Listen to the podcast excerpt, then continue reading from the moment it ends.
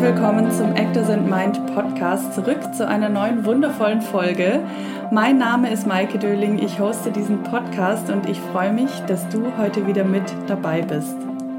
Seit Wochen freue ich mich darauf, diese Folge zu veröffentlichen. Sie ist wirklich was ganz, ganz Besonderes, denn ich spreche heute mit der Schauspielerin und Coach Gabrielle Scharnitzky und du wirst heute unter anderem erfahren, wirklich am eigenen Leibe erfahren, was Acting from Your Sacred Space bedeutet, wie du als Schauspieler aus der Seele heraus spielen kannst und wie sie dich auf deinem Weg führen kann. Und in dieser Folge steckt so viel Weisheit, so viel Mut, so viel Liebe zum Beruf, zur Berufung. Und ich rate dir wirklich, diese Folge bis zum Ende zu hören, denn es stecken einfach so viele wichtige Informationen für dich drin. Und es gibt circa bei der Hälfte eine Übung, die du mitmachen kannst. Bitte achte darauf, dass du sie nicht während des Autofahrens machst oder auf dem Fahrrad, sondern dass du dir dafür einen ruhigen Ort suchst, an dem du im besten Fall ungestört bist. Und falls du jetzt noch nicht an einem solchen Ort bist, kannst du trotzdem anfangen, die Folge zu hören, denn es gibt auch davor noch vieles zu erzählen und ich wünsche dir jetzt viel Spaß und Inspiration mit dieser Folge.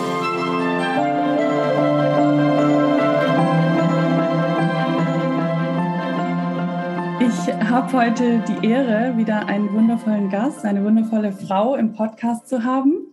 Und ich freue mich sehr auf dieses Gespräch. Mein Gast ist die Schauspielerin Gabrielle Scharnitzky. Sie ist seit vielen, vielen Jahren in der Schauspielerei unterwegs, hat seit über 30 Jahren in unzähligen Produktionen mitgewirkt und ja, wie ich im Vorfeld auch heraushören konnte, steht ihre Karriere auch für einen spirituellen Entwicklungsweg, von dem sie uns heute sicher ein bisschen berichten wird. Gabrielle ist auch Coach für innere Transformation, Shamanic Soul Healer und Prosperous Coach. Und im zweiten Teil des Gesprächs wollen wir uns auch der Frage widmen, unter anderem, was eigentlich Acting from the Sacred Space bedeutet und wie wir als Schauspieler unser Warum und unsere Lebensaufgabe finden können. Und damit, liebe Gabrielle, heiße ich dich ganz herzlich willkommen im Podcast. Danke, dass du da bist. Ich danke dir, Maike. Ist echt schön. Wir haben uns ja noch nie gesehen, aber da mhm. ist schon allein durch die Kommunikation hat sich so ein schönes Feld aufgetan mhm. von Vertrauen. Ne? Das war sofort da. Ja. Und das ist für mich immer der Leitfaden. Ja, geht mir genauso. Also auch wie ich auf dich gestoßen bin. Ich habe dir erzählt, ich konnte überhaupt nicht mehr aufhören, äh, deine Webseite zu lesen. Und ich würde sagen, wir starten direkt rein. Ich habe dich dir jetzt gerade kurz vorgestellt. Möchtest du dem noch etwas hinzufügen? Ja, das wird im Gespräch äh, äh sicher noch klarer werden. Also der Weg als Schauspielerin, den habe ich 1985 begonnen und äh, zeitgleich, also oder anders gesagt, der spirituelle Weg begann sehr viel früher und es hat mhm. mich dazu gebracht, wirklich alles hinzuschmeißen. Ich war sehr erfolgreich, habe für Pan American gearbeitet, bin für wenige Dollars äh, First Class um die Welt geflogen. Alle haben mich beneidet. Aber ich war sehr unglücklich. Mhm. Natürlich am Äußeren gemessen alles super. Ja? Aber ich merkte eine steigende Unzufriedenheit. Mhm. Unglück sein. Und das hat mich weggetrieben zum, zum Schauspiel getrieben eigentlich. Als was hast du vorher gearbeitet? Reiseverkehrskauffrau. Mhm. Und wie kam es dann zur Schauspielerei? Wie hat dich die Schauspielerei gefunden? Na, ist eher so, dass ich es wiedergefunden habe, weil mhm. ich als Kind immer gespielt habe. Immer. Mhm. Also sobald ich eine Möglichkeit hatte. Ähm, äh, natürlich im Kindergarten und in der Schule und so. Und damals war eigentlich mein Talent, es war sehr offensichtlich. Das, mhm.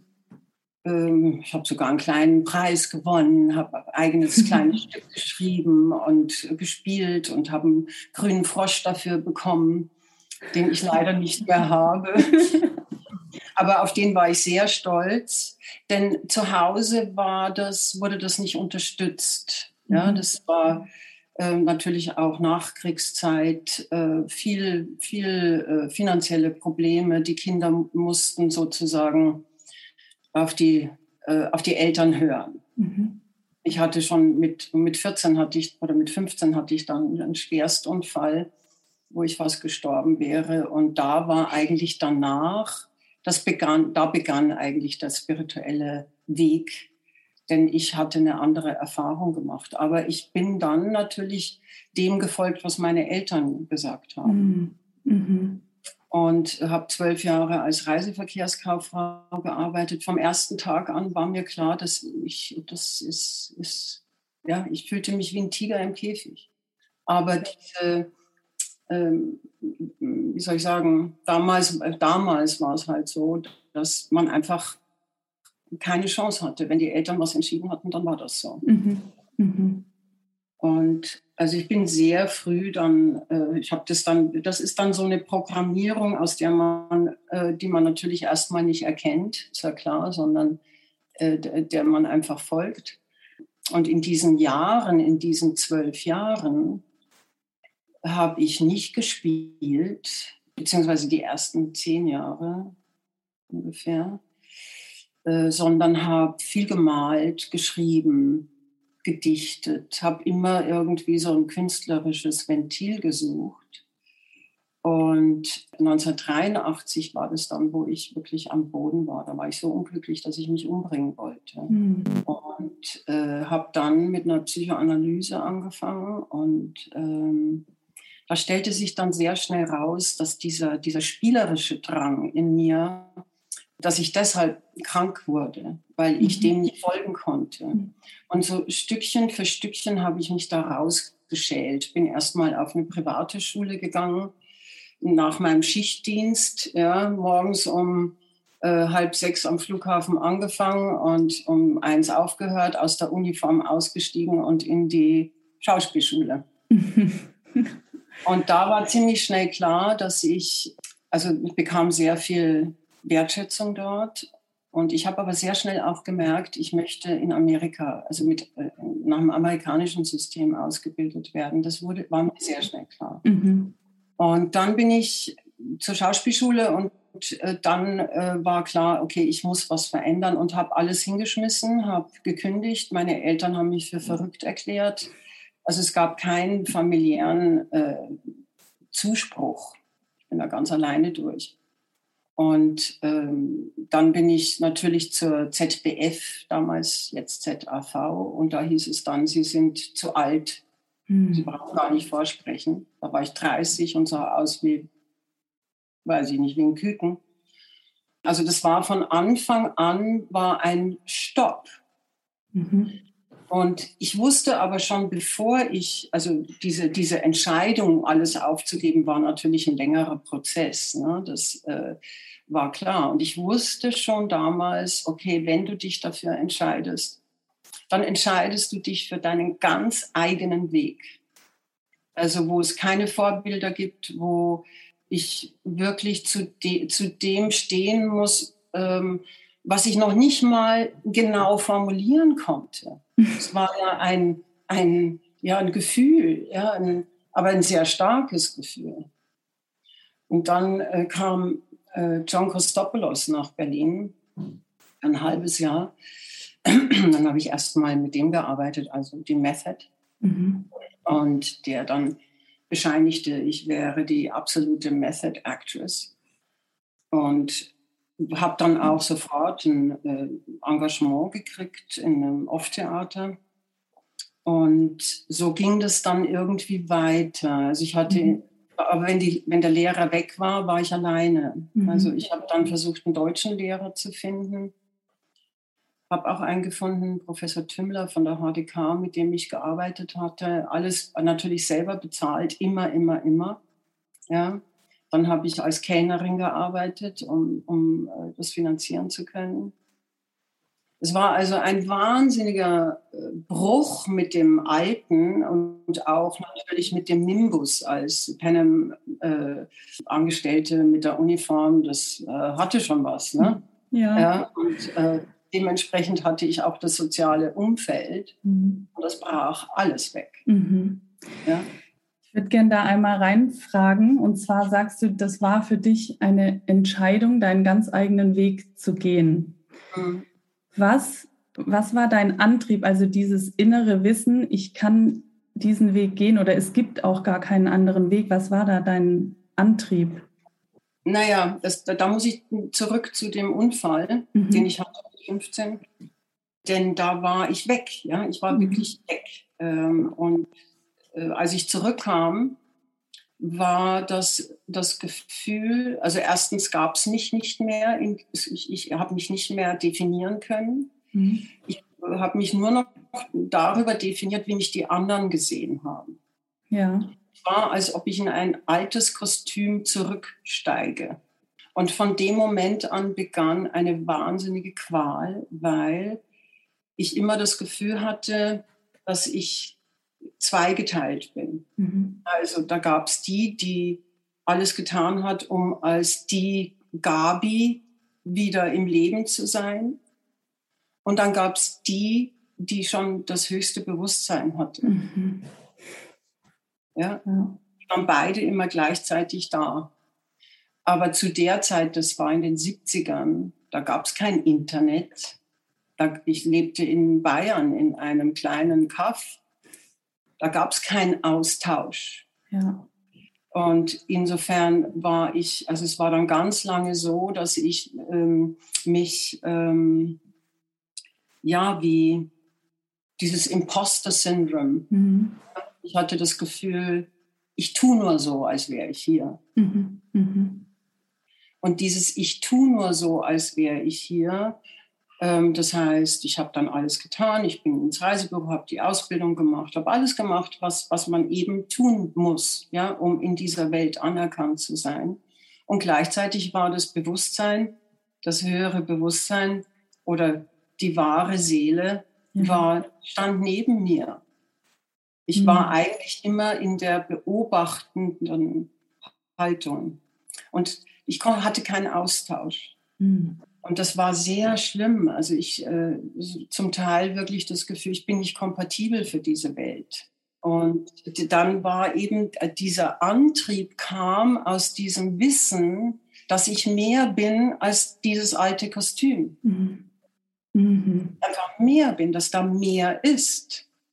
Ich konnte das natürlich alles nicht so formulieren. Das waren ja alles Zeiten, in denen jetzt können wir ins Internet gehen und wunderschöne Traktate lesen über äh, Gewahrsein und Bewusstsein und was das eigentlich alles bedeutet. Ich habe dann angefangen, Krishnamurti zu lesen, Jida Krishnamurti, ein, ein Weisen, ein Philosophen, der die indische Philosophie äh, in den Westen gebracht hat, mhm. einer der ersten. Dann habe ich Pasolini gelesen, ich habe Pasolini geliebt mhm. ähm, weil der so nah am Leben war, mhm. an dem wahren Leben. Und ähm, so habe ich mich so la langsam und allmählich gefüttert und habe verstanden, dass ich ähm, raus muss, tatsächlich raus muss, mich vollkommen rausdröseln muss aus allem. Mhm. Es war ein wahnsinnig mutiger Schritt, weil ich nicht wusste, ich hatte keine Ahnung, wo es hingeht. Und vor allem, wenn du von außen gleich hörst, nee, Moment, äh, Sie sind zu alt, vergessen Sie es. Ja, ja. ja. Sind ja ganz attraktiv, aber äh, den Weg, da sparen Sie sich viel Geld, wenn Sie das nicht machen. Mhm. Raus meinst du aus den alten Mustern, aus dem alten Leben? Ja, aus allen ja. Programmierungen letztlich. Mhm. mhm. Ja? Mhm. Und dieser Trieb, dieser Antrieb, war ein tiefes inneres Wissen, mhm. Mhm. Ja, dass da mehr ist als das, was ich Gabi nenne. Ja. Dass da viel, dass da viel mehr existiert. Und als ich mich dann rausgedröselt hatte und diesen Weg beschritt, war die erste Begegnung mit äh, John Christopoulos, der sehr schnell erkannt hatte, äh, was für ein Potenzial ich habe. Und das, das war für mich ähm, immer noch, ich hatte damals noch nicht die Entscheidung getroffen, Schauspielerin zu sein. Das hat ganz lange gedauert. Ich bin zwar, ich hab, bin dann nach New York gegangen, habe auch in New York studiert, aber es hat ganz lange gedauert, bis ich diesen Teil in mir integrieren konnte, ja, dass das wirklich mein, mein neues Sein ist. Mhm. Ich wollte dem aber keinen Namen geben. Mhm. Das ist bis heute so eigentlich. Ja, ich, ich möchte dem keinen Namen geben. Ich du meinst bin eher in dem Forscherin, Sinne? Ah, Forscherin okay. oder äh, Künstlerin im, im großen Kontext. Ja, ja? ja, Meine Mutter meinte immer, du bist Lebenskünstlerin. Ja, ja es stimmt ja, ja, auch irgendwie. Ja, und das gehört auch dazu. Hm. Ja, weil das Leben kommt daher. Mhm. Das hat seine Herausforderungen und wie gehst du, wie navigierst du das? Ja. Ne? Und diese Bereitschaft ist es eigentlich gewesen, äh, nichts zu wissen und trotzdem zu gehen. Hm. Hm. Schön, ja. Jetzt bist du ja dann aber eben doch einen sehr erfolgreichen schauspielerischen Weg gegangen. Mhm. Was würdest du sagen, waren vielleicht wichtige Stationen in deiner Karriere, die dich, ja. die auch zu einer Weiterentwicklung dann nochmal geführt haben? Also, äh, wie gesagt, in Deutschland war das ja, da wurde ich ja gar nicht anerkannt. Mhm. Ne? Das ist dieses ganz hierarchische System, Schauspielschule, Landestheater, Staatstheater und so weiter. Äh, das konnte ich ja alles nicht anbieten. Mhm. Ähm, also begann ich mit Off-Theater und hatte da sehr schöne Rollen. Ähm, und es gab ein Theaterstück, ein ganz kleinen Off-Theater haben wir das gemacht, von Felix Mitterer. Ähm, wo ich eine Bäuerin gespielt habe. Und ich habe damals Marianne Segebrecht kennengelernt und die kam zu der Aufführung. Und äh, hinterher sind wir was essen gegangen und die drückte mir einen Rosenquarz in die Hand mhm. und sagte, bitte geh weiter, lass dich nicht irritieren. Und die Menschen, die jetzt Nein zu dir sagen, die werden, wenn du dann oben bist, dankbar sein, wenn du Ja zu ihnen sagst. Das war ein wichtiger, ganz wichtiger Moment. Diese Marianne habe ich verehrt. Mhm. Ja, die war irgendwie oder ist einfach pure Seele. Und genau das wollte ich. Ich wollte immer pure Seele sein beim Spielen. Mhm. Mhm. Und da kam also die erste wirkliche Bestätigung, die ich so gebraucht hatte. Und dann, ähm, ja, viele Off-Projekte weiter. Irgendwann, ich wollte immer nach New York, hatte mhm. aber kein Geld. Irgendwann starb mein Vater und dann bin ich äh, mit dem wenigen Geld, was ich geerbt hatte, bin ich dann nach New York und habe bei Susan Batson gelernt, mhm. die ich in Berlin schon kennengelernt hatte. Die sagte zu mir, du musst nach New York kommen. Ich will, dass du am Actors Studio vorsprichst. Das war also die zweite Bestätigung. Mhm. Und ich habe mein ganzes Geld dafür aufgewandt äh, und bin dahin. Und das war aber dann der große Wendepunkt. Denn äh, ich habe damals mit Moritz Bleibtreu vorgesprochen, das erste Vorsprechen. Golden Boy von Clifford Odets, was das Stück des äh, äh, Actor Studio ist. Also die kennen mhm. jeden, jeden, jedes Komma und jeden Punkt und also die mhm. kennen alles, ja. Ähm, ich hatte damals ein Ralph Lauren Kostüm für 2000 Dollar gekauft, um so auszusehen, 40er Jahre und so. Also ich habe echt, also was ich da alles gemacht habe. Und, und mich haben sie dann unter 1000 Leuten, haben sie 20 akzeptiert äh, für die zweite Runde. Da kam ich dann auch also in die zweite Runde. Moritz wollten sie nicht mehr sehen. Der ist dann nach Deutschland, hat Karriere gemacht. ähm, und äh, beim zweiten Vorsprechen, äh, typisch Method, äh, hatte mir Susan ein Theater, äh, ein Stück äh, Room at the Top, was damals mit ähm, Simone Signoret in den 50er, glaube ich, 50er Jahren, 60er, 50er, 60er wurde das verfilmt mit Lauren, äh, Lawrence Harvey und, und ihr. Und ich hatte Susan in Private Sessions erzählt, dass mich meine erste, meine erste Beziehung, als ich den verlassen wollte, äh, mich gewirkt hat. Zweimal. Mhm. Und das war natürlich ein gefundenes Fressen für doch klar. Ja. ja. Perfekt. Aber jedes Mal, wenn dieser Schauspieler nachts, wenn wir geprobt haben, Susan schläft ja nicht, wie man weiß, wir haben immer nachts geprobt bis morgens um fünf. Und jedes Mal, wenn dieser Typ auf mich zukam und meine Hände, äh, seine Hände um meinen äh, Hals legte, ging ich in die Paralyse. Mhm. Ich konnte nicht mehr sprechen, ich konnte nicht mhm. mehr denken. Und Susan hat mich da nicht rausgeholt. Susan hat mich da nicht begleitet. Mhm. Im Gegenteil, hat mich beschimpft, dass ich, wenn ich das nicht umsetzen kann, keine Künstlerin sei.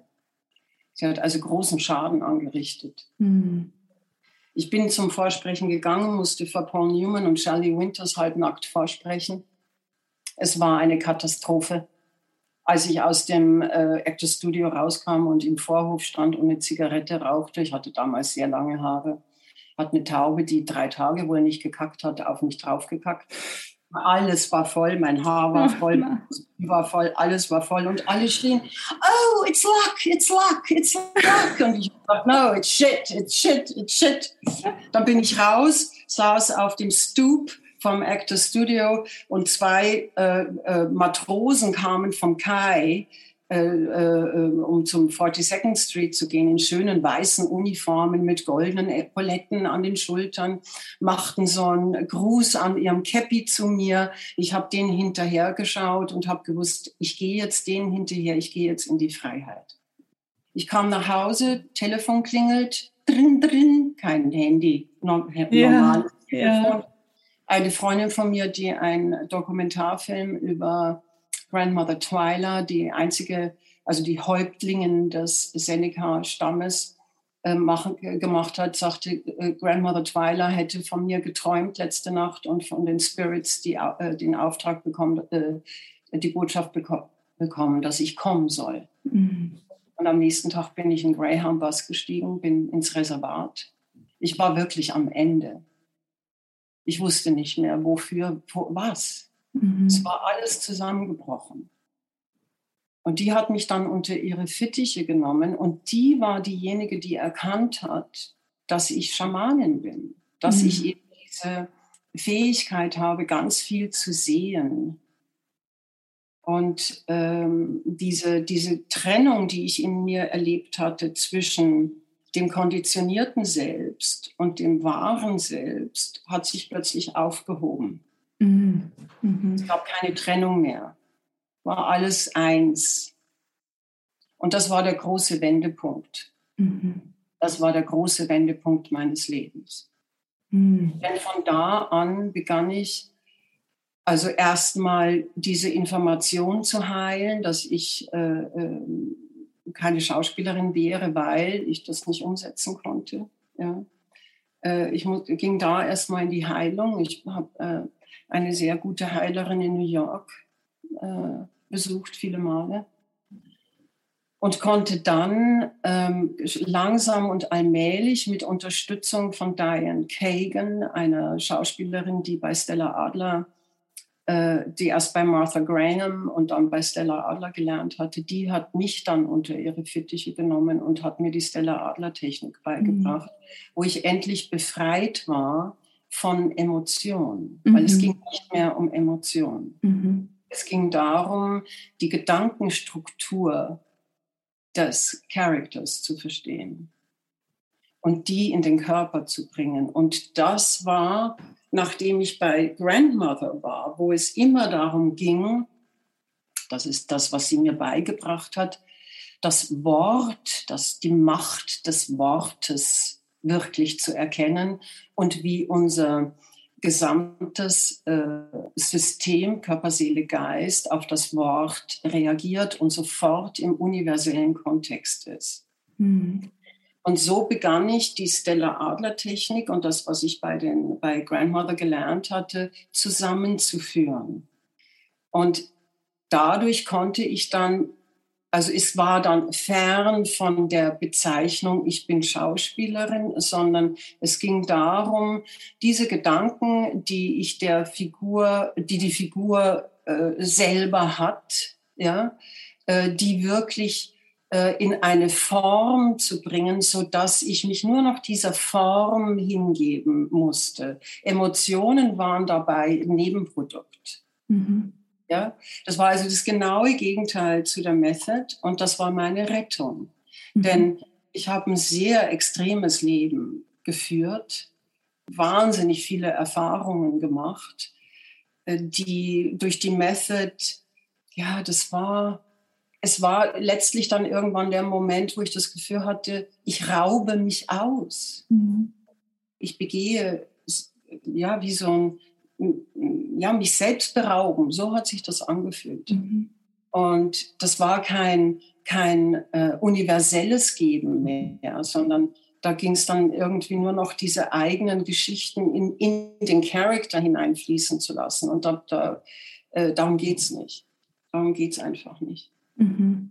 Ja? ja? Es geht darum, den Charakter wirklich als eigene Seele zu verstehen.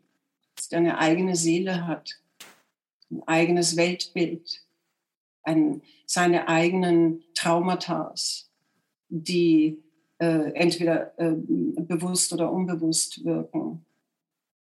Und so konnte ich durch diese Techniken, die ich gelernt hatte, die Schauspielerin, bis dahin hatte ich ja das Problem, dass ich mich gar nicht als Schauspielerin definieren konnte. Ne? Mhm. Und dann war es aber so, dass ich angefangen hatte, die Schauspielerin, was sie wollte, sprechen zu lassen. Habe dann mhm. eigene Projekte gemacht bin in New York aufgetreten, habe äh, Gesangsabende gemacht, äh, Brecht und Weil und bin in Jazzclubs gegangen, habe dort ähm, Cole Porter gesungen und, und, und. Also ich habe mich so Stückchen für Stückchen wieder oder überhaupt angefangen zu definieren, was mag ich denn? Mhm. Mhm. Und Stimme war dabei immer wichtig. Über das Singen konnte ich tatsächlich in diese Befreiung kommen. Mm. Schön. Ja? Und du bist ja dann irgendwann auch wieder nach Deutschland zurückgekehrt, offensichtlich. Also wie ging das dann in Deutschland weiter? Äh, wurdest du dann anerkannt ab diesem Moment? Wie hast du dir dann deine Karriere aufgebaut? Ja, das war äh, ziemlich schwierig. Also äh, ich bin letztlich äh, 1900 97 im Dezember habe ich mich entschieden, da zu bleiben. Ich, habe mich, ich war damals mit einer Frau liiert, ich habe mich von ihr getrennt, weil auch da, also hier war ich heterosexuell, dort war ich whatever. Es war auch immer dieses Definieren, ich mhm. mag das nicht. Ja. Ich finde auch dieses Ganze irgendwie alles dem einen Stempel gegen, wie was man ist, finde ich bis heute eher kontraproduktiv. Ja. Also ich, ich, aber ich merkte so, also ich war, ich hatte ein anderes Leben in Amerika und wenn ich nach Deutschland kam, war ich wieder jemand anders und ich musste das zusammenführen und bin dann in Deutschland geblieben, habe auch sofort ein Theater, äh, Theaterstück äh, gekriegt, wo ich mitgespielt habe. Ähm, ich hatte aber in diesen Jahren äh, in Amerika hatte ich äh, angefangen, ein eigenes Theaterstück zu schreiben und zwar elf Lasker Schüler. Ich habe vier Jahre daran gearbeitet und habe das dann im Mai 1998 mit Unterstützung von äh, Daimler Benz damals, habe ich Geld bekommen, habe ich dieses Stück endlich aufgeführt, ein zwei Stunden Solo und hatte Rave Reviews das war während der, äh, des Theatertreffens, wo der, der, der, Leiter des Theaters sagte, als du sagtest, du willst es während des Theatertreffens machen, dachte ich, die ist wahnsinnig, da kommt doch keiner. Aber es war immer voll. Und ich, also das war wirklich, was ich ganz alleine, ganz alleine auf die Beine gestellt habe. Und so begann das, dass ich wusste, okay, egal was ist, egal was im Außen ist, weil im Außen war ja nichts, kam ja nichts, ich mache weiter. Ich gehe weiter meinen Weg. Mhm. Das ist das, was ich in die Welt setzen kann. Und wenn das so ist, dann ist das eben so. Mhm. Mhm. Ja. Ich muss aber dazu sagen, dass ich, ähm, als ich Kind war, damals, wir war, gehörten zu den wenigen, die einen Fernseher hatten. Und da habe ich zum ersten Mal Marilyn Monroe und mhm. Louis Armstrong gesehen. Und es war von dem Moment an also sehr kindlich, war dieses, äh, ich, dass ich das möchte. Das möchte ich. Das, das möchte ich. Ich möchte im Film sein. Ich möchte Film machen. Und das kam dann verschärft zurück. Es war wirklich so, das ist das Eigentliche, wo ich hin will. Im Außen hat sich nichts getan, gar nichts. Und dann bekam ich so ein paar Drehtage mal in irgendwelchen Krimiserien, wo ich schon sehr glücklich war. Aber äh, dann bekam ich plötzlich aus dem Nichts eine Hauptrolle in einem italienischen Kinofilm. Und ich verstand auch, dass mein Agent oben, da oben sitzt. Ja? Mhm. Er sitzt da oben, der macht das. Ja. Ja, egal wie viel Tapes ich damals verschickt habe und Geld ausgegeben habe für was wir damals, ne, das war so viel Geld, das man damals investiert hat. Jetzt können wir einfach online alles verschicken. Mhm. Aber da hast du dein Tape gemacht, dann hast du die Fotos abgezogen, du hast es per Post verschickt. Also all das über Jahre und äh, also es war, war Horror. Mhm. Das auszuhalten, dass dann nichts, aber auch nichts kommt. Und dann hatte ich diese Hauptrolle im italienischen Kinofilm. Das wurde nach Hof zu den Hofer Filmfestspielen eingeladen. Ich habe alle, die ich kannte, alle Caster, alle Regisseure, alle Produzenten, alles habe ich eingeladen. Alle waren da, keiner kam zu den Screenings. Hm. Das war wieder ein Wendepunkt. Denn also da, da hatte ich einen, wirklich einen Breakdown, weil das war, war dann die Frage, ja, what for? Also wenn noch nicht mal, also zählt es in Deutschland gar nichts. Ja. Das war, es war hammerhart, da durchzugehen. Und an dem Punkt, ich hatte ja schon angefangen zu coachen, 1999 begann ich damit. Mhm. Also erstmal das Indianische und daraus dann die Verbindung, ähm, das Indianische und die Stella-Adler-Technik, was ich bis heute so mache. Mhm. Das, ist, das gehört irgendwie dazu. Mhm. Und dann habe ich gedacht, okay, dann, dann, dann, dann vielleicht ist das einfach nur Ego, vielleicht äh, hat Gott was anderes mit mir vor, vielleicht geht es darum, dass ich das endlich akzeptiere und aufhöre zu kämpfen und dass ich nur noch coache. An dem Punkt war ich sehr erfolgreich. Da, damals gab's, äh, waren wir in Berlin fünf Coaches. Ja? Mhm. mhm. Und äh, also das lief, das Coaching lief super gut. Und dann dachte ich, ja, okay, dann ist es das. Ja. Mhm. Und dann hat mich Petra Gallasch, die, mit der ich damals schon befreundet war, die, die, die rief mich aus Los Angeles an und sagte, nix gibt's, du bewirbst dich jetzt bei der Filmförderungsanstalt. Und damals war ich schon fast 50. Und ich gesagt, du spinnst. Also einer fast 50-Jährigen geben die doch kein Stipendium. Ja, aber ich habe es gekriegt.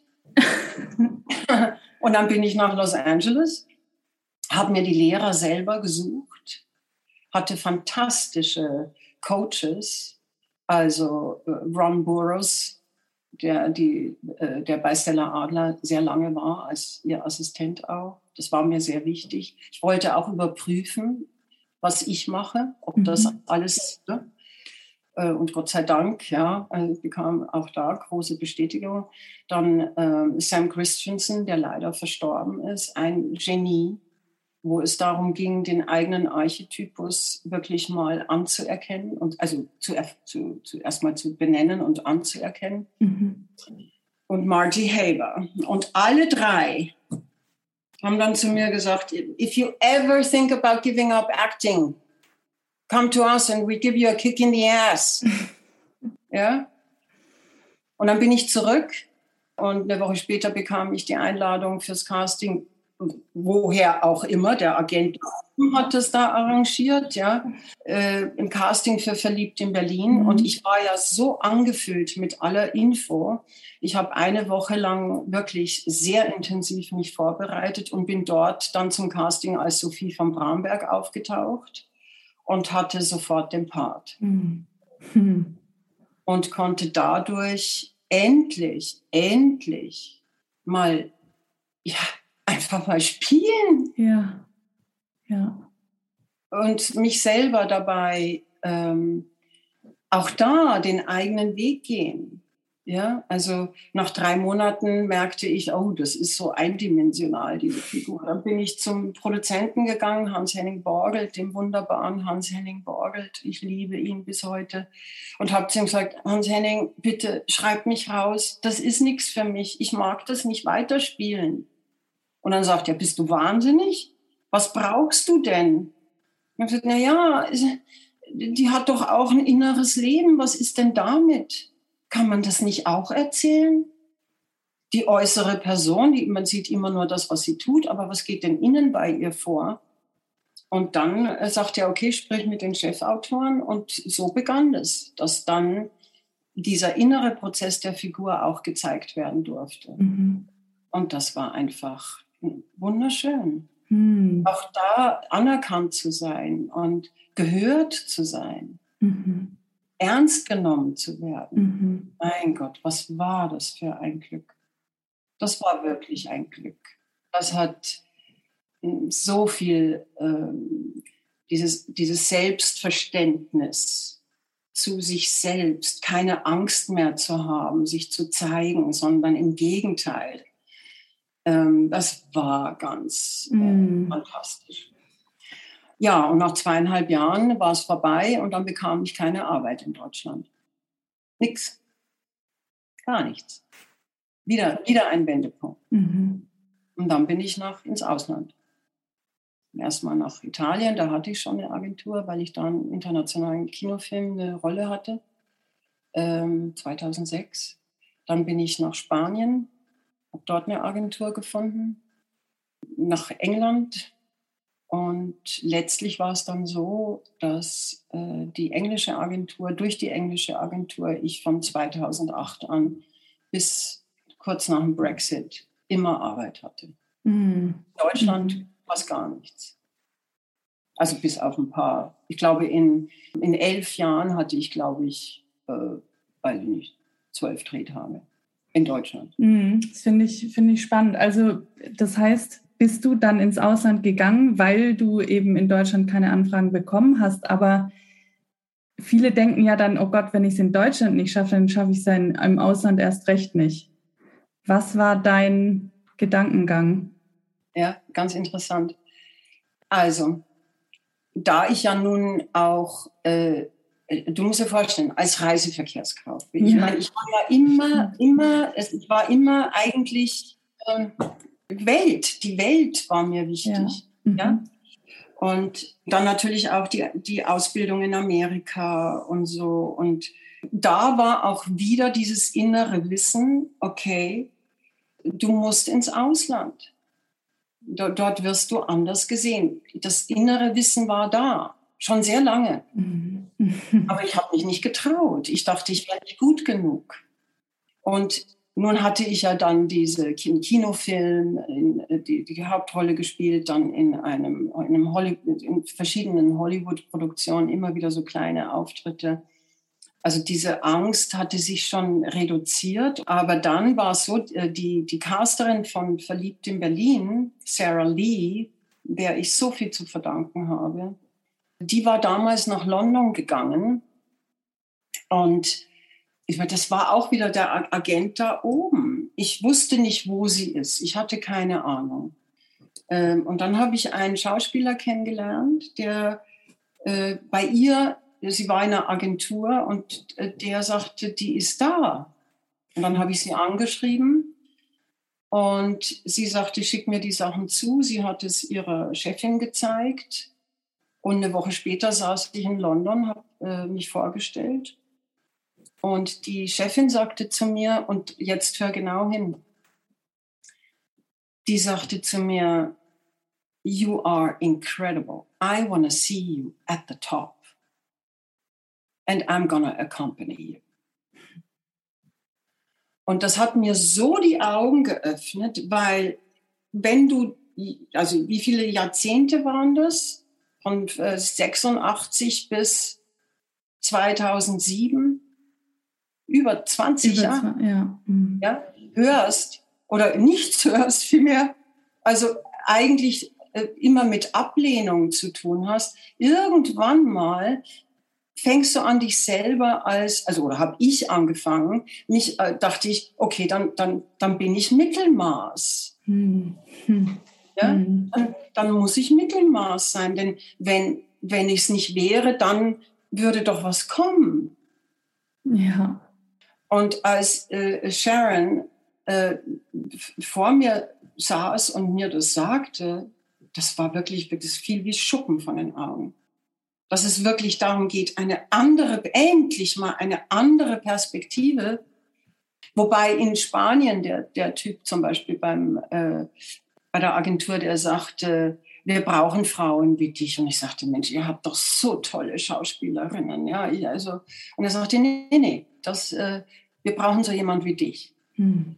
Aber das ist damals noch nicht so, das war kurz nach, äh, ähm, nachdem Verliebt in Berlin zu Ende war. Irgendwie ist das noch nicht angekommen. Ja, ja. Aber dann das wieder zu hören und, und das war dann wirklich, wo ich wusste, okay, ich muss mich aus der deutschen Sicht total raushebeln, weil in der, in der deutschen Sicht war ich die äh, Soap-Darstellerin oder Telenovela-Darstellerin und als solche nicht als, ähm, äh, ja, also als Schauspielerin, eher als Darstellerin, ja, mhm. aber nicht als Schauspielerin anerkannt. Das verändert sich hoffentlich. Ich weiß es nicht. Also ich hoffe sehr, dass das in den Köpfen, diese, diese Hierarchie mal, ähm, dass das aufhört, dass es mhm. demokratischer mhm. wird. Ja? also ein hat, demokratischerer Prozess wird. Ja, ja, definitiv. Was hat dir die Anerkennung in Deutschland dann gebracht, letztlich? Ja, eigentlich nichts. Nee, ich meine, also mittlerweile bist du ja anerkannt in Deutschland. Ja. So, was, was hat dazu geführt?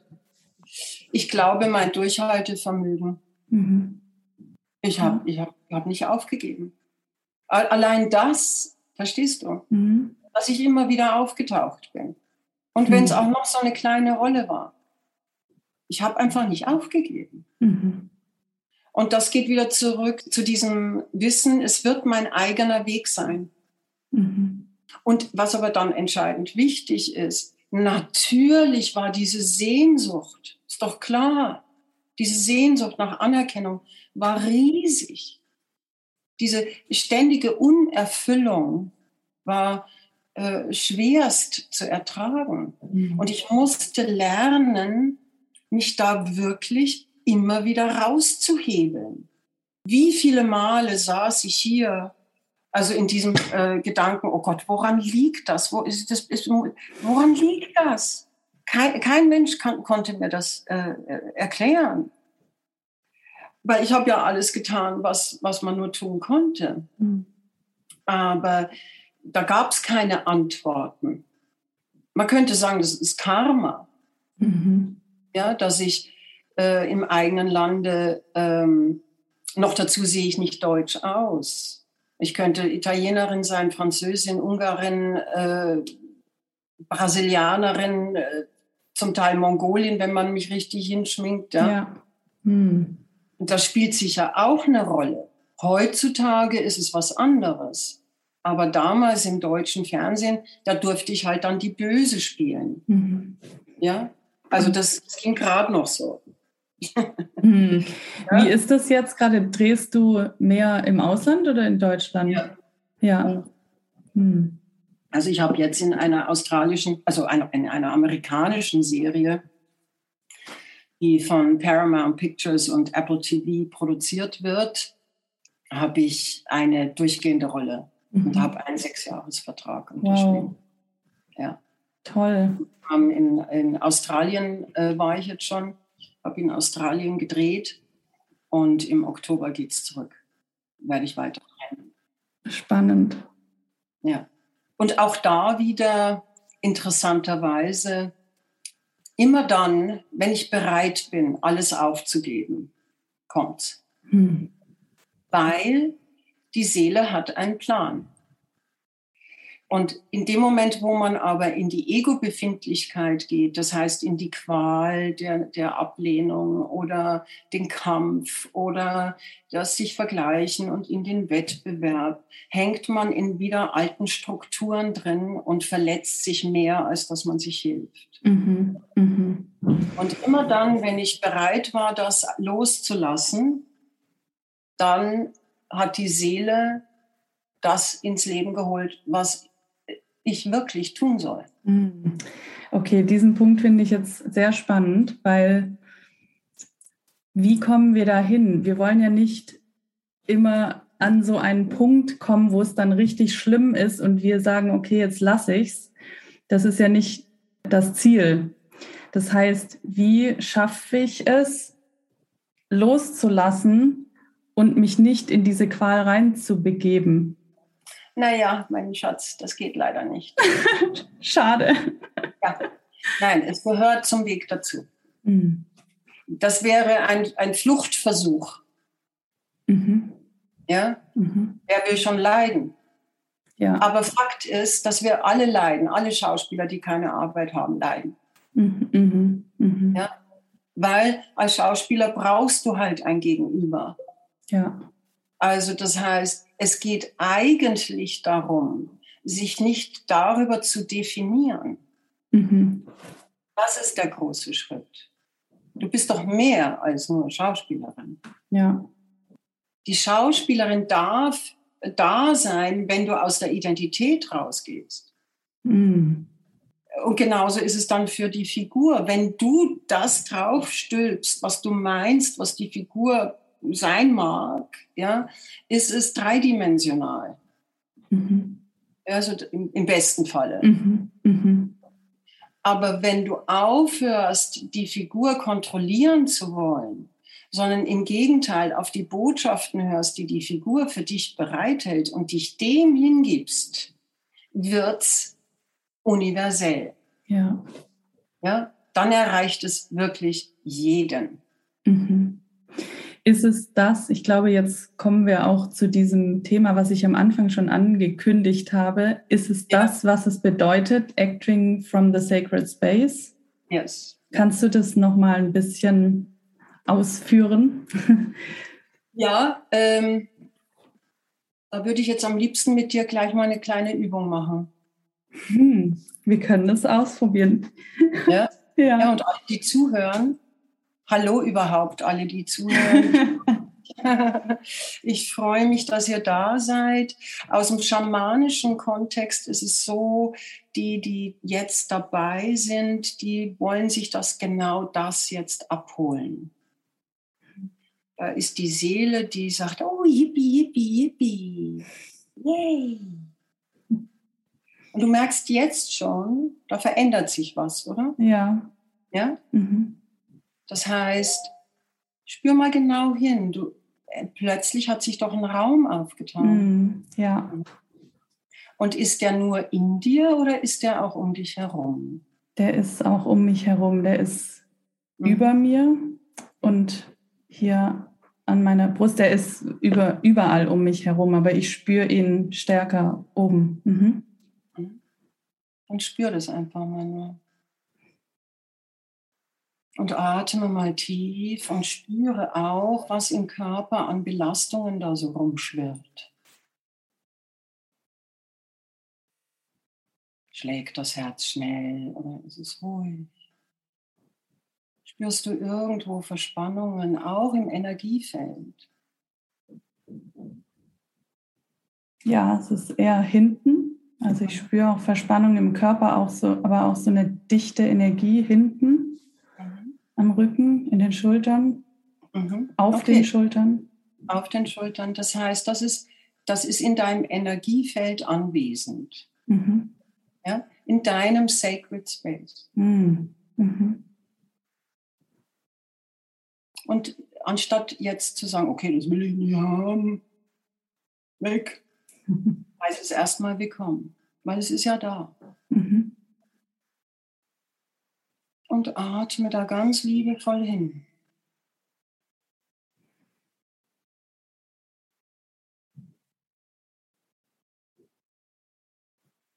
Und schon während du liebevoll hinatmest, verändert sich merkst du? Ja. Mhm. Das heißt, da löst sich energetisch jetzt was. Mhm. Mach einfach weiter. Ohne was zu wollen. Nichts verändern wollen.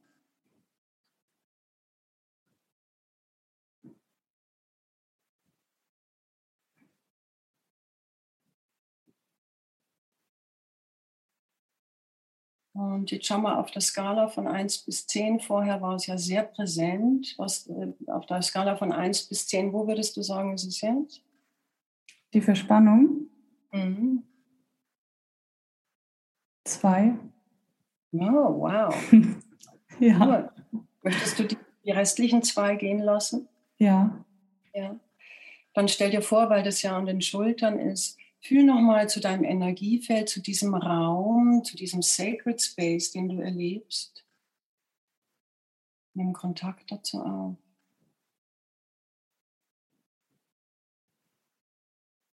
Und stell dir vor, dass genau gegenüber von dieser sensorischen Erfahrung der Belastung eine Tür oder ein Fenster aufgeht.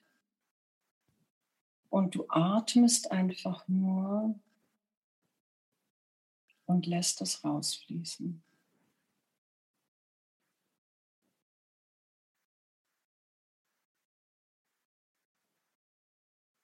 In dem Moment, das ist alles feinstoffliche Welt jetzt. Diese Belastungen können Belastungen sein, die du, ähm, es können Jahrtausende sein, die da mitspielen. Und wenn diese Belastung geht, sagst du einfach nur, mögest du im Frieden sein.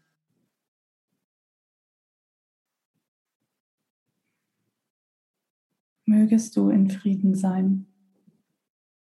Und dann schau auf der Skala.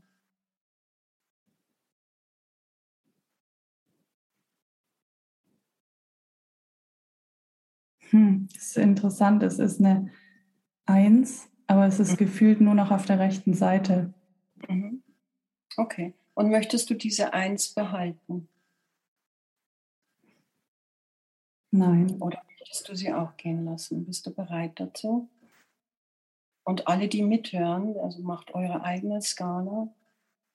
Wenn da kommt, ich kann das jetzt nicht loslassen oder ich will das nicht loslassen, ist alles gut. Es gibt kein äh, richtig oder falsch hier? Ja, ich bin bereit. Okay, dann atme wieder dorthin mit ganz viel Liebe.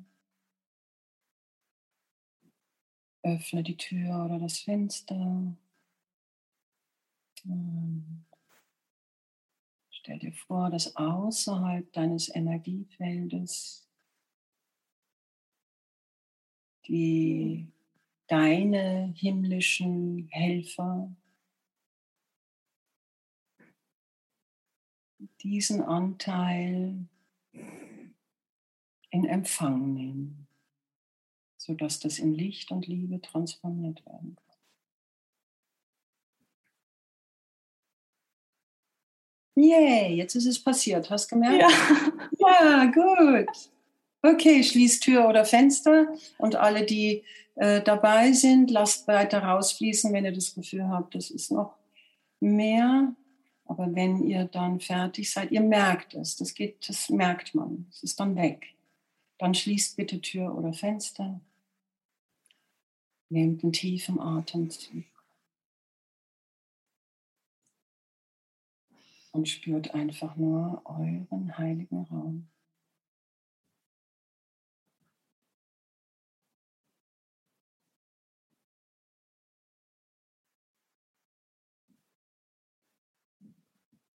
Und jetzt nimm die Hände, falte sie wie zum Gebet, lege die Hände gefaltet vor deine Brust, übe ein bisschen Druck aus mit deinen Daumen auf das, äh, wie sagt man, Sternum, also auf die, die Mitte des Brustkorbes, auf dein Herzchakra.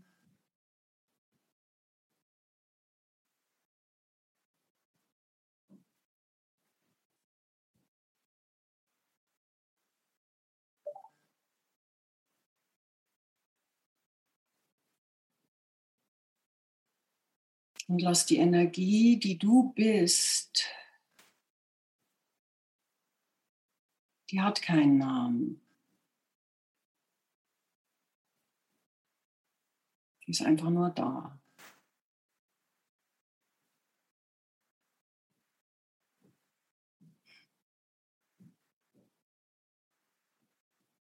Die ist immer da. Die geht nicht weg. Wir haben nur keinen Zugang dazu, wenn wir im Energiefeld zu viele Belastungen haben. Und lass diese Energie sich ausbreiten.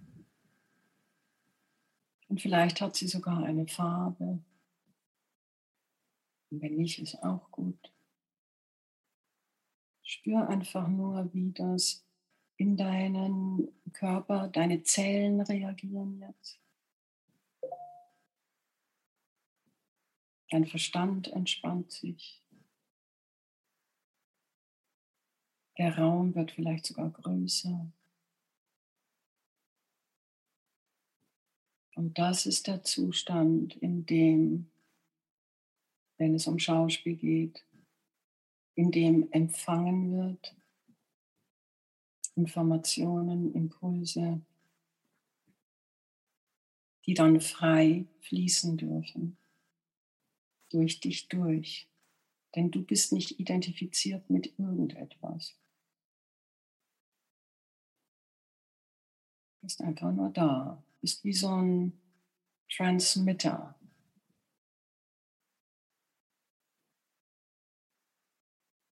Das erstellt eine innere Stabilität, wenn wir vor der Kamera oder auf der Bühne stehen und wir diese in diesem Raum stehen, lässt jegliche Nervosität nach.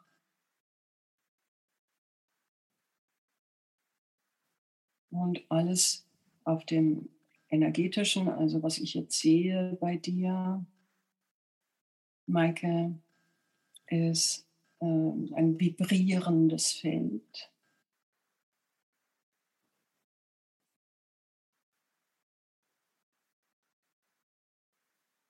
Hohe Energie.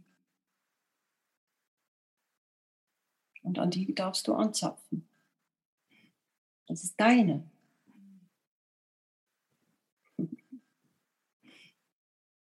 Und nehmt wieder einen tiefen Atemzug zum Herzen. Vielleicht legst du sogar die Hand auf dein Herz und fühlst mal hin, wie das beieinander ist. Sag danke, danke, danke. Danke, danke, danke. Ich liebe dich, ich liebe dich, ich liebe dich. Ich liebe dich, ich liebe dich, ich liebe dich.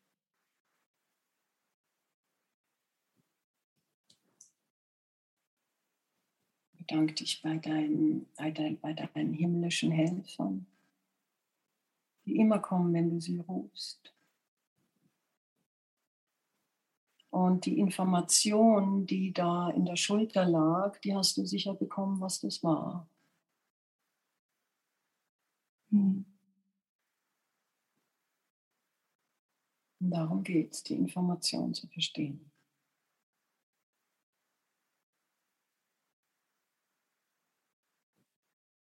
Ahau, ahau, ahau.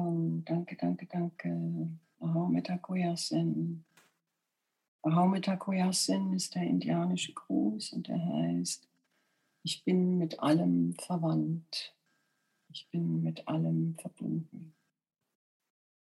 Mit Mutter Erde, Vater Himmel, mit den Universen, den Galaxien, den Planeten, dem Sternenvolk der Cloud Nation, dem Wolkenvolk, dem Baumvolk, den Geflügelten, den Vierbeinern, den Vielbeinern, den Zweibeinern, mit allem, was unter der Erde ist und im Wasser ist. Mit Großvater Sonne und Großmutter Mond. Ei, ei, ei, ei, Nimm tiefen Atemzug und gib deine Stimme. Das Universum mag das gerne, wenn du aus deinem Space oh. deine Stimme gibst. Oh. Ja. Und nochmal. Und macht alle mit, wenn ihr wollt. Oh.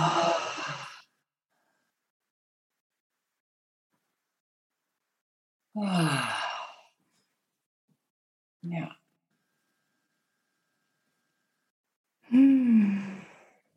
Wow. Hm. Und das hält jetzt, ne, das hält an, das geht nicht weg.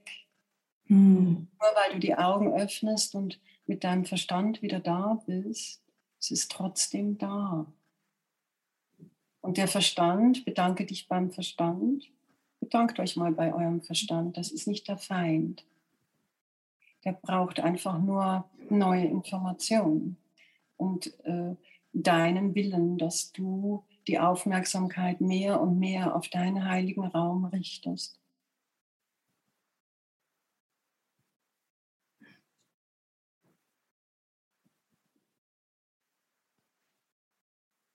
Ja.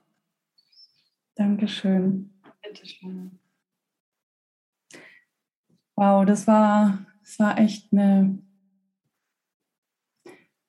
wunder, wunderschöne Erfahrung.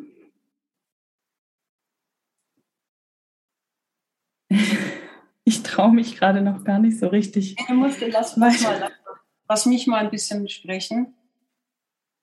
Also acting from your sacred space heißt erstens, nochmal zusammengefasst, es geht darum, wirklich die Identitäten loszulassen. Wir sind sehr identifiziert mit allen möglichen ähm, Wissen, das wir angeeignet haben, mit Stimmen, die wir übernommen haben, mit ähm, Konzepten, die äh, uns äh, als die richtigen äh, von Kindesbeinen an, an ans Herz gelegt wurden und nach denen wir uns verhalten.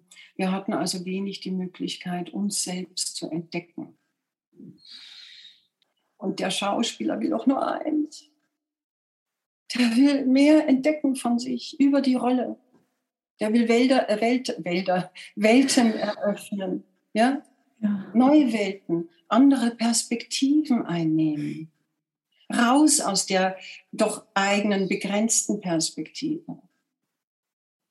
Andere äh, Sichtweisen, andere Gefühle, wobei Gefühle sind eigentlich, wir haben alle immer dieselben Gefühle. Mhm. Und der Schauspieler will doch dahin in dieses Potpourri an Möglichkeiten. Der Zugang zum Potpourri an den Möglichkeiten, die im kollektiven Bewusstsein gespeichert sind, die in deiner Geschichte, in deiner Seelengeschichte gespeichert sind, in Inkarnationen. Diesen Zugang dazu erlebt man in dem Moment, wo man sein Energiefeld, also den heiligen Raum, wirklich als Realität mehr und mehr ins Leben nimmt. Und dann ist es oft so, dass wir als Schauspieler Informationen von Figuren, also wenn wir nicht bewusst darüber sind, ja, mhm. wenn wir darüber kein Bewusstsein entwickelt haben, äh, übernehmen wir Energien von den Figuren. Mhm. Also die werden durch, wir, wir zapfen an, wir, wir, wir nehmen die Energien auf, wir verkörpern sie und im besten Falle können wir sie gehen lassen. Aber in diesen ähm, über ja, jetzt 22 Jahren, die ich coache, ähm, ist ziemlich klar, dass ähm, wir viele Energien nicht losgelassen haben. Mhm. Ja? Mhm. Und wenn zum Beispiel heißt, der oder die spielt immer das Gleiche, dann ist das eine Begrenzung im Energiefeld. Mhm. Oh, ja. Hm. Also das heißt, da ist irgendetwas, entweder das eigene oder von der Rolle, was nicht erlöst ist und was dann in die, ja, wie weitergetragen wird. Wie kann man diese Begrenzung lösen? Ja, also äh, natürlich geht es darum, immer erstmal, ähm, du hast eine Frage geschrieben, warte mal, da muss ich mal kurz hin. Wie können wir unser wahres Selbst erkennen und unseren authentischen Weg gehen?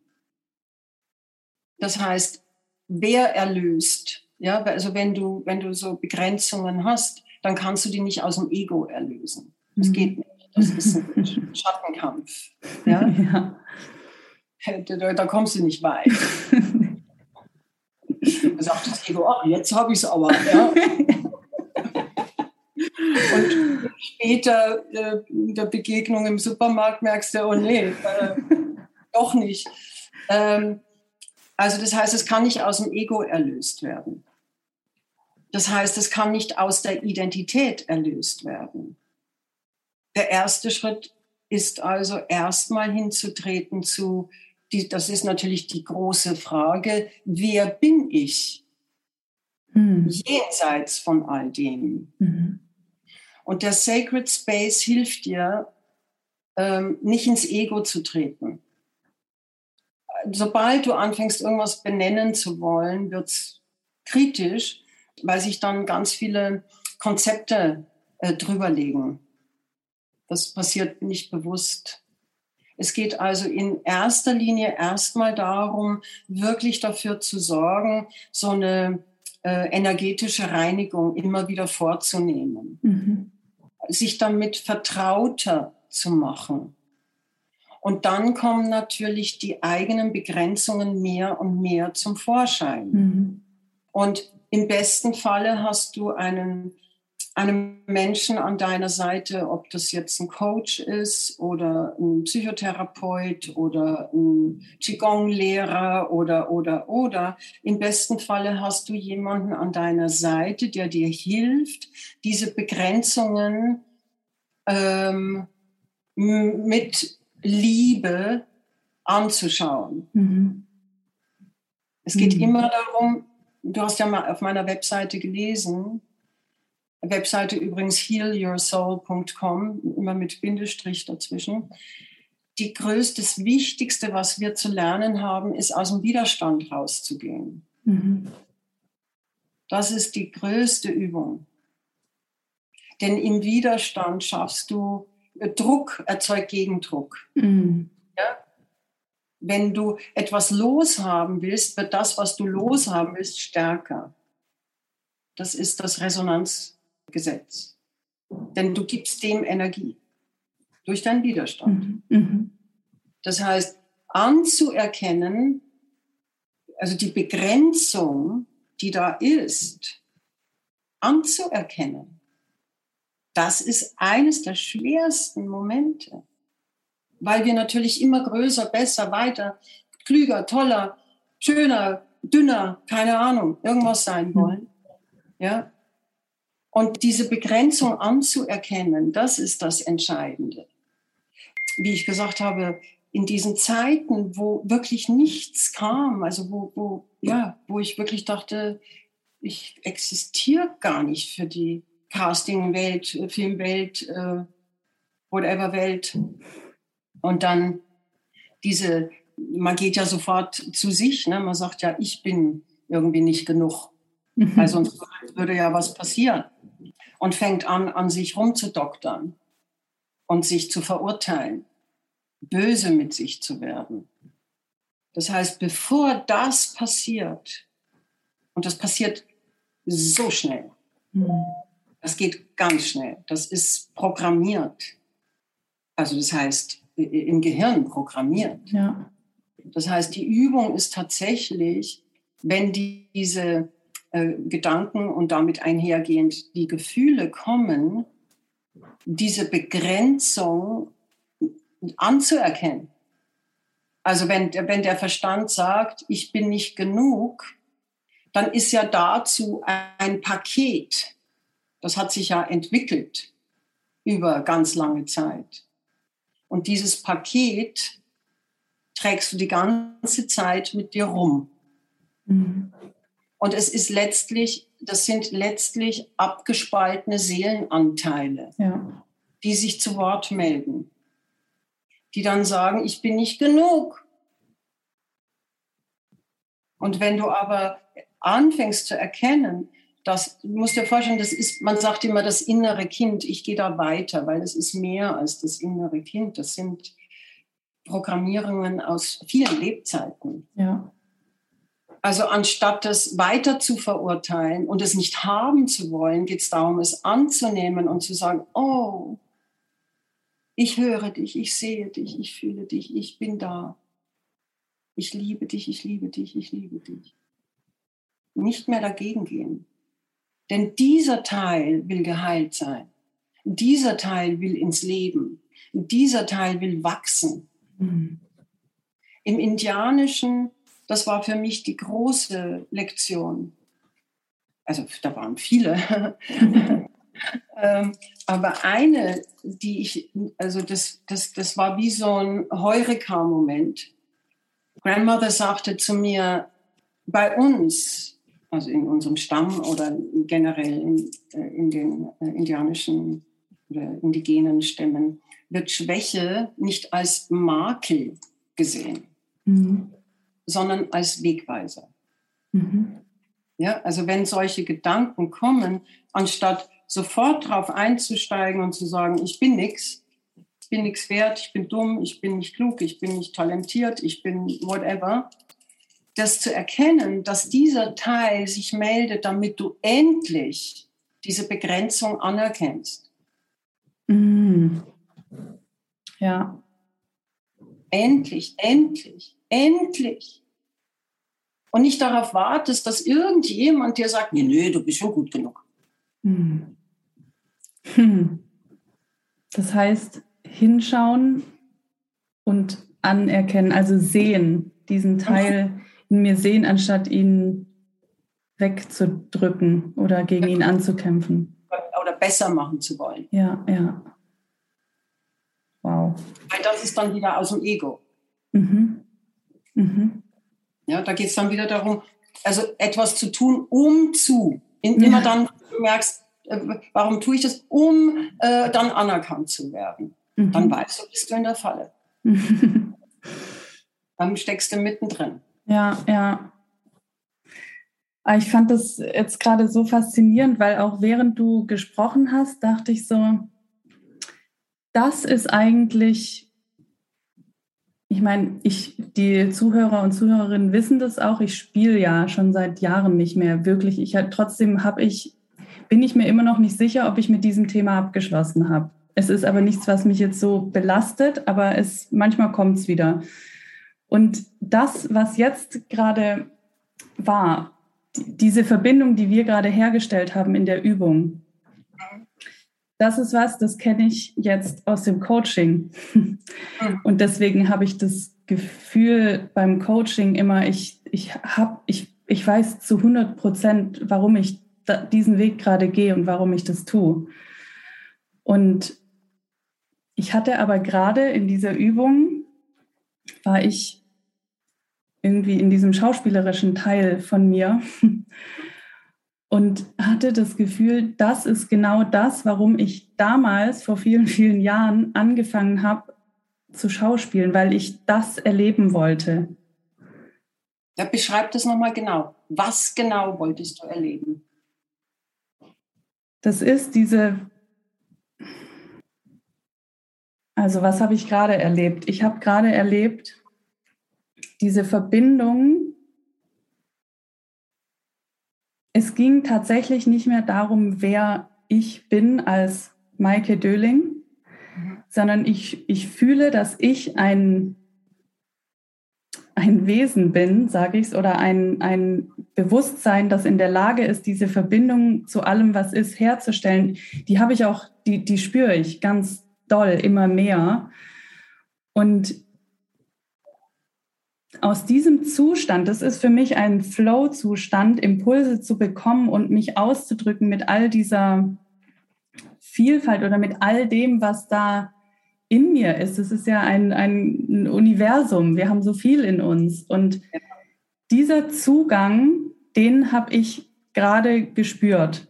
Dieses, mhm. was alles da ist und was alles möglich ist, es ist alles möglich. Ist alles möglich. Ja.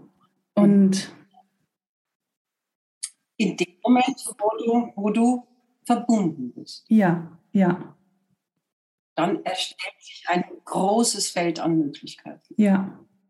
Ein größerer Blick. Ja. Und dieser größere Blick ist mit Liebe gefüllt. Mhm. Da ist kein Urteil. Und deswegen darf dieser abgedrängte Anteil erscheinen und will auch erscheinen. Denn der will ja geheilt sein. Ja. Schreit und schreit und schreit. Hm. ich hatte auch schon überlegt, ob ich ein, mal so ein Tagesseminar mache, Healing the Actor. Hm. Hm. Weißt du? Ja. Wo man, wo man diesen An, diese Anteile, also es sind ja unterschiedliche, äh, wirklich mal äh, hochholt und sie sprechen lässt und erfahren lässt, sich selbst das erfahren lässt, was es heißt, aus der Identität rauszusteigen. Ja, ja. mach das. Ja. Ich bin dabei. ja. ähm, ich, es ist auch interessant, weil wir jetzt diese Übung gemacht haben und alles, was du jetzt auch danach gesagt hast, hat im Grunde, und ich glaube, jeder, der jetzt auch bis hierhin mit zugehört hat und diese Übung mitgemacht hat, wird es erfahren haben, was hier passiert ist. Und all die Fragen, es ist witzig, ich habe hier meine Fragen stehen, all die Fragen, die ich hier gestellt habe noch, die sind damit beantwortet. Genau. Willst du sie mal vorlesen, alle Fragen, damit deine äh, Zuhörer hm, wissen, welche Fragen? Ja, ja. Also die erste hattest du schon vorgelesen. Das war, wie kann ich, ähm, wie können wir unser wahres Selbst erkennen und unseren authentischen Weg gehen? Dann, wie, wie kann man als Schauspieler sein Warum, seine Lebensaufgabe in der Arbeit wieder entdecken oder entdecken? Dann haben wir, ja, was bedeutet Acting from the Sacred Space? Das haben wir gerade ausführlich besprochen. Wie können wir als Schauspieler unsere Seele integrieren? Auch das war das im Grunde. Ich habe dann noch ähm, ja, Krisen als spirituelle Notwendigkeit. Das hast du, finde ich, an deinem Weg auch sehr gut beschrieben, was, äh, warum diese Krisen notwendig waren für dich.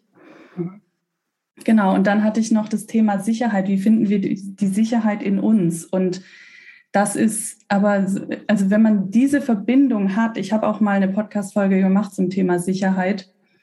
Ähm, wenn man diese Verbindung zu sich herstellt, dann, dann gibt es keine Unsicherheit. Also alle Sicherheiten im Außen, die wir haben, wie einen vermeintlich festen Job oder so, das ist ja keine Sicherheit.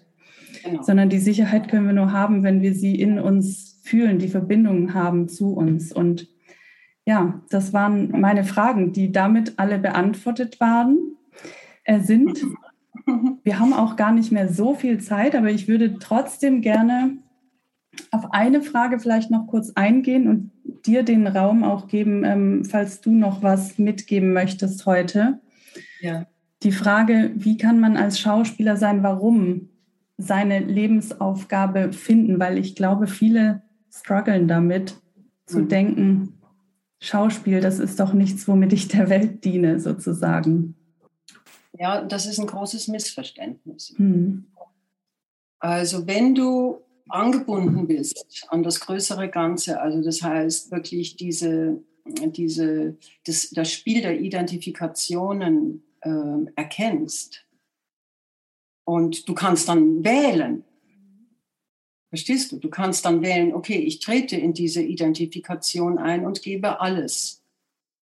Also Identifikation dann als Rolle. Ja? Ich, ich identifiziere mich jetzt mit dieser Rolle, gebe alles rein.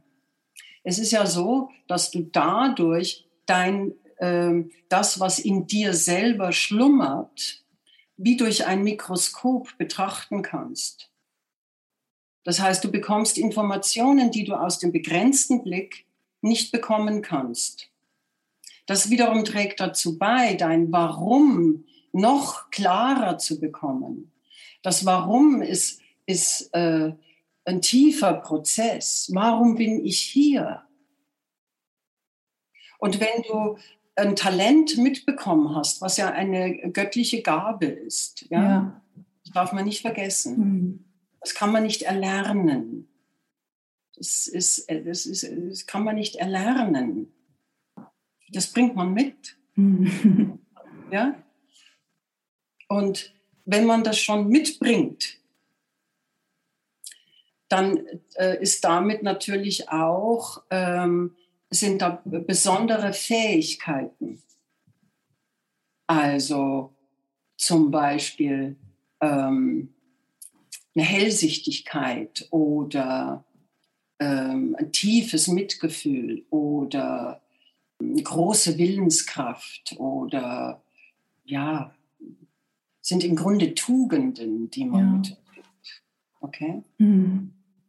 Und diese Tugenden sind es, die unser Leben, wenn sie denn erkannt sind, die unser Leben ganz klar auf einem Pfad setzen. Wenn du die Tugend äh, äh des Mutes mitbringst, das ist meine Tugend, dann kann ich mich immer darauf beziehen. Und warum habe ich diesen Mut? Um Beispiel zu sein. Nicht Vorbild, sondern Beispiel für andere. Mhm. Und wenn es der Mut ist, den ich mitbringe, dann gebe ich das natürlich, oder anders gesagt, die Figuren, die ich zu spielen hatte, die auf mich zukamen, die hatten alle diese Qualität. Den Mut, gegen bestimmte Systeme anzugehen oder sich durchzusetzen oder, oder, oder. Und da verbindet sich das dann. Da schließt sich das. Da wird das eins. Das heißt, in der Arbeit, in dem Tiefergehen, ist natürlich auch immer die, also wenn Leute zu mir kommen und, und um Coaching bitten für eine Rolle, dann geht es immer darum, ja, was ist denn das Rückgrat der Figur? Ja, wie, also the spine of the character. Was, was trägt die Figur durchs Leben, egal was geschieht? Und das anzuzapfen, dann merkst du, dass du, weil du bereit bist, dich dafür zu öffnen, so viel Info bekommst, die wiederum dein System stärken und deine Tugenden stärken. Es können auch mehrere sein. Das ist das große Potenzial, das wir mitbringen. Und wenn wir noch dazu das Talent haben, das auszudrücken, ja, dann erreichst du Seelen damit. Ich, das, ich, ich finde, das wird immer unterschätzt. Ja. Ja. Das ist große Seelen, im Grunde große Seelenarbeit. Mein, äh, mein Zukunftsblick, soll ich dir mal sagen, wie ich Schauspiel in der Zukunft sehe? Ja. Und worauf ich hinarbeite? Mit mir selbst und mit meinen Schülern? Mhm. Dass du Medizinmann oder Medizinfrau bist. Mhm. Das heißt, dass du heilende Informationen schickst. Und das war im, im, äh, ganz ursprünglich, ne? griechisches Theater. Die Schauspieler auf der Bühne waren ja nicht, konnte man nicht sehen. Die hatten Masken auf und hatten große Hüte auf, die nach oben geöffnet waren, sodass die Information von oben durch mhm. sie durchfließen konnte und der Zuschauer nicht durch das Gesicht des Schauspielers irritiert war sondern dass tatsächlich diese Information zum Zuschauer geht und eine, äh, eine Katharsis hervorruft. Mhm. Das war das ursprüngliche Theater.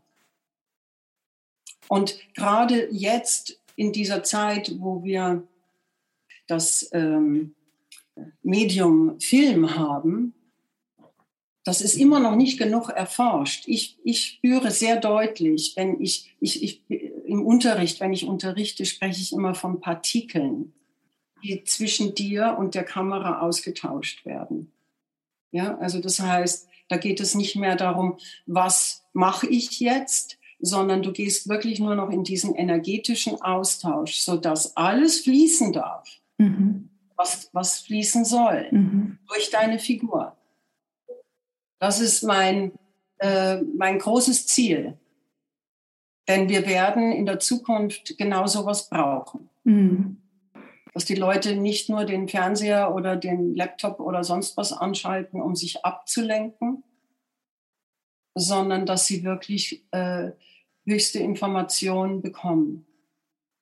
Als ich das vor 20 Jahren gesagt habe, haben die Leute mich für verrückt erklärt. es ist interessant, was du gerade sagst, weil das ist auch wieder das, ich werde heute häufiger in meine Kindheit zurückversetzt.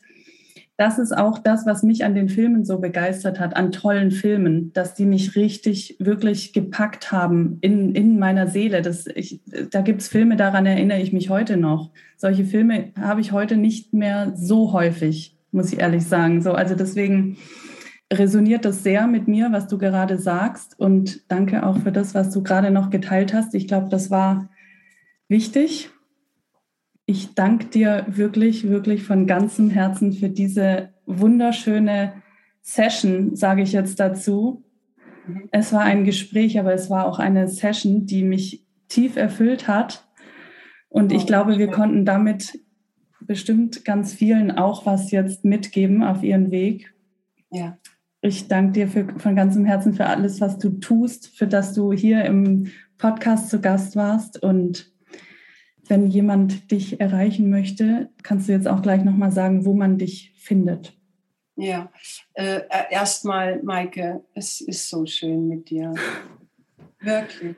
Ja. Ich, ich fühle mich so verbunden mit dir. Das ich auch. Ist, äh, hatte schon den Impuls, nach Fuerteventura zu kommen. Komm, komm vorbei.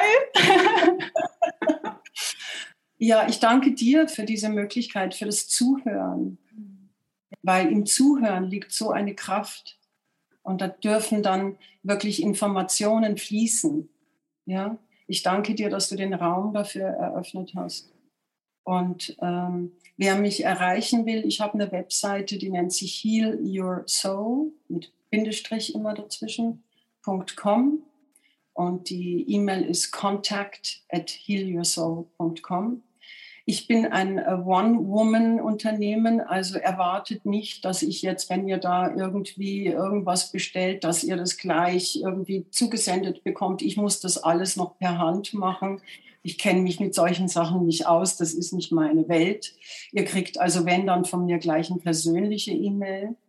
Ja, ich bin da eher altmodisch.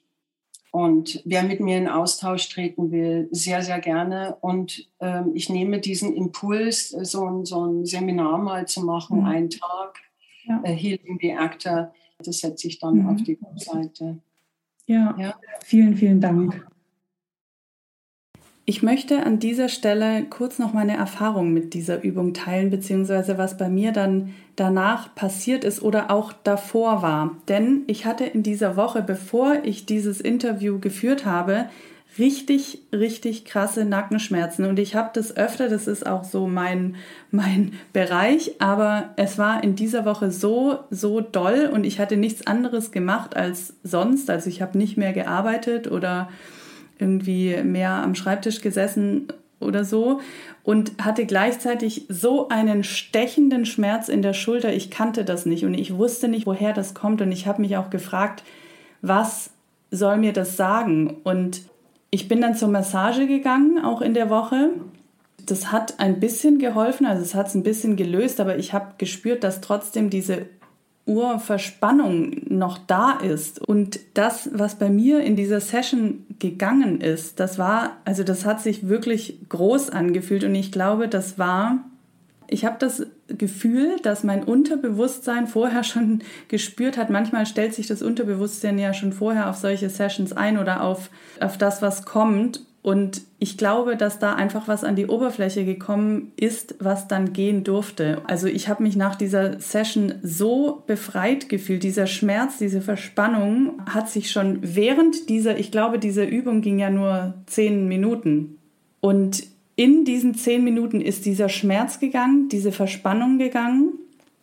Und in den Tagen danach hat sich richtig fühlbar in meinem Nacken, in meinem ganzen Rücken was gelöst. Ich habe mich einfach so frei und neu gefühlt, was sich auch tatsächlich dann auf meine Gedanken ausgewirkt hat. Das ist einfach so. Energetische Arbeit verändert auch die Gedanken. Und das war wie so ein frischer Wind und so eine neue Klarheit und Leichtigkeit. Ich musste dann auch direkt mal meine Wohnung aufräumen. Das Außen spiegelt ja auch auf das Innen. Also was ich damit sagen möchte, es wirkt. Und alle, die jetzt mitgemacht haben, vertraut, dass diese Arbeit, diese energetische Medizin, wie Gabrielle das so schön sagt, dass das weiter wirkt. Und in der Zwischenzeit, seit wir diese Folge aufgenommen haben, hat Gabrielle das genannte Tagesseminar tatsächlich entwickelt. Es heißt Return to Center, zurück zu dir und ist ein eintägiges transformierendes Seminar, in dem es genau um diese Verbindung zu dir geht und darum, diese energetischen Blockaden zu lösen und wieder das Gespür dafür zu bekommen, für diesen Raum, aus dem du schöpfen kannst, für diesen unendlich großen Raum in dir. Das Seminar findet am 26.09. statt. Das ist ein Sonntag, das ist auch Wahltag. Es wird aber, wie sie mir bestätigt hat, genug Pausen geben, dass du auch wählen gehen kannst, wenn du das möchtest. Und für alle Teilnehmer des Tagesseminars wird es dann auch eine Möglichkeit geben, danach ein sieben-Tages-Training zu besuchen, um das Gelernte weiter zu vertiefen. Das Training heißt Sacred Space, the Eden of Your Soul. Und du findest alle Infos natürlich in den Show Notes. Und vielleicht sehen wir uns ja dann beim Tagesseminar, denn ich werde auch dabei sein. Ich hoffe, wir konnten dir mit dieser Folge eine inspirierende Erfahrung schenken und dir etwas für dich und deinen Weg mitgeben. Ich danke dir von ganzem Herzen fürs Zuhören. Ich würde mich wirklich sehr freuen, wenn du uns ein Feedback zur Folge dalassen möchtest. Das kannst du gerne bei Instagram unter dem Post zur heutigen Folge tun, at maike.döling oder at actorsandmind-podcast oder natürlich per E-Mail an einen von uns und ich würde mich freuen, wenn du den Podcast abonnierst, ihn weiterempfiehlst und ihm auch gerne eine 5-Sterne-Bewertung bei Apple Podcast gibst.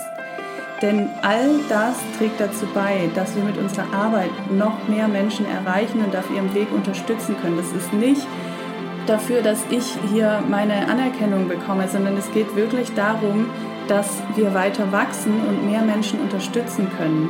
Das liegt mir sehr am Herzen. Also abonniere, bewerte, empfiehl weiter, wenn dir dieser Podcast gefällt. Ich wünsche dir jetzt einen wunderschönen Tag oder Abend und ich freue mich, wenn du auch bei der nächsten Folge wieder mit dabei bist. Alles Liebe, deine Maike.